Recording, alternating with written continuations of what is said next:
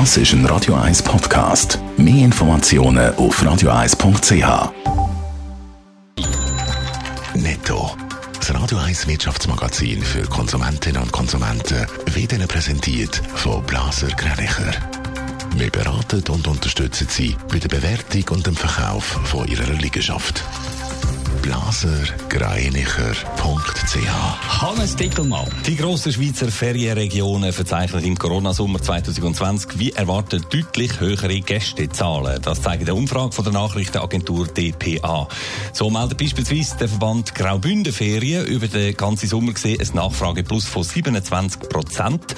Und aus dem Berner Oberland oder dem Wallis werden höhere Zahlen gemeldet. Weniger gut läuft es der Städte, weil die im Sommer normalerweise stark auf Festivals und Kulturveranstaltungen Veranstaltungen setzen, die jetzt natürlich ausfallen, sagen die Übernachtungszahlen nur mäßig, heisst die Datenschutzbehörde von Belgien hat eine Geldstrafe gegen Google ausgesprochen in der Höhe von 600.000 Euro. Das will die Suchmaschine gegen das sogenannte Recht auf Vergessen verstoßen haben. Konkret hat ein Prominenter bei der Behörde interveniert, wo rufschädigende Artikel über ihn trotz Aufforderung an Google nicht gelöscht worden sind. In den Artikeln ist es um Belästigungsvorwürfe gegangen, die das Gericht aber schon vor Jahren abgewiesen hat. Für Datenschützer ist die Bus aus Belgien ein wegweisender Entscheid. Der Schweizer Schraubenhändler Bosshardt hat im ersten halben Jahr deutlich weniger Umsatz gemacht als noch im gleichen Zeitraum vom Vorjahr. Konkret ist der Umsatz auf knapp 400 Millionen Franken gesunken. Das ist ein Minus von 11,5 Prozent. Allerdings ich das weniger schlimm als befürchtet, meldet der Zuckerkonzern heute Morgen und zeigt sich für die zweite Jahreshälfte Verhalten optimistisch. So werde zum Beispiel auch Kurzarbeit am Standort Zug per Anfang August wieder aufgehoben. Wo im Lockdown im März unzählige Angestellte in der Schweiz ins Homeoffice geschickt worden sind, hat es rundum geheißen, das ist jetzt eine Zukunft. Viele Arbeitsplätze werden gerade daheim bleiben und nur noch ein Teil der Angestellten arbeitet in Zukunft vor Ort im Büro.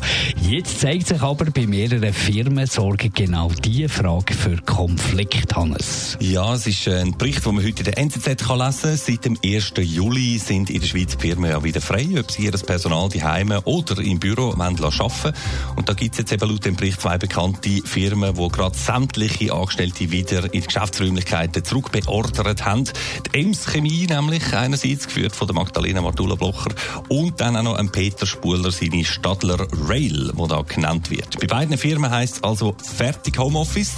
Und das sorgt mindestens in einem Teil der Belegschaft offenbar für Unmut. Die einen haben weiterhin Angst vor einer Corona-Ansteckung, sei es in der Firma selber oder auf dem Arbeitsweg. Andere wollen nicht mehr ins lärmige Büro zurück, weil sie die Heime in der eigenen Firma viel ruhiger und konzentrierter können arbeiten können. Die Firmen die stellen sich dagegen auf einen Standpunkt, dass die Produktivität im Homeoffice sinkt und dass auch gegenseitige Absprachen viel leichter sind, wenn die Leute vor Ort arbeiten. Wie löst man diesen Streit? Ja, also eine Pflicht für Unternehmen um ihren Angestellten Homeoffice zu ermöglichen, gibt es nicht. Das heisst, die Firmen, die jetzt sagen, alle zurück ins Büro, die können das machen und können auch nicht irgendwie daran gehindert werden. Allerdings gibt es natürlich auch genug Firmen, die Homeoffice tatsächlich als valable Alternative entdeckt haben und zumindest teilweise umsetzen. Zum Beispiel bei einem 100% Pensum äh, drei Tage daheim, zwei Tage im Büro oder ähnlich. Und da spielt am Schluss darum dann einfach der Arbeitsmarkt. Wer Homeoffice will und sie seiner Firma nicht überkommt, wird also unter Umständen einfach künden und sich einen Homeoffice-freundlicheren Arbeitgeber suchen. Netto, das Radio 1 Wirtschaftsmagazin für Konsumentinnen und Konsumenten.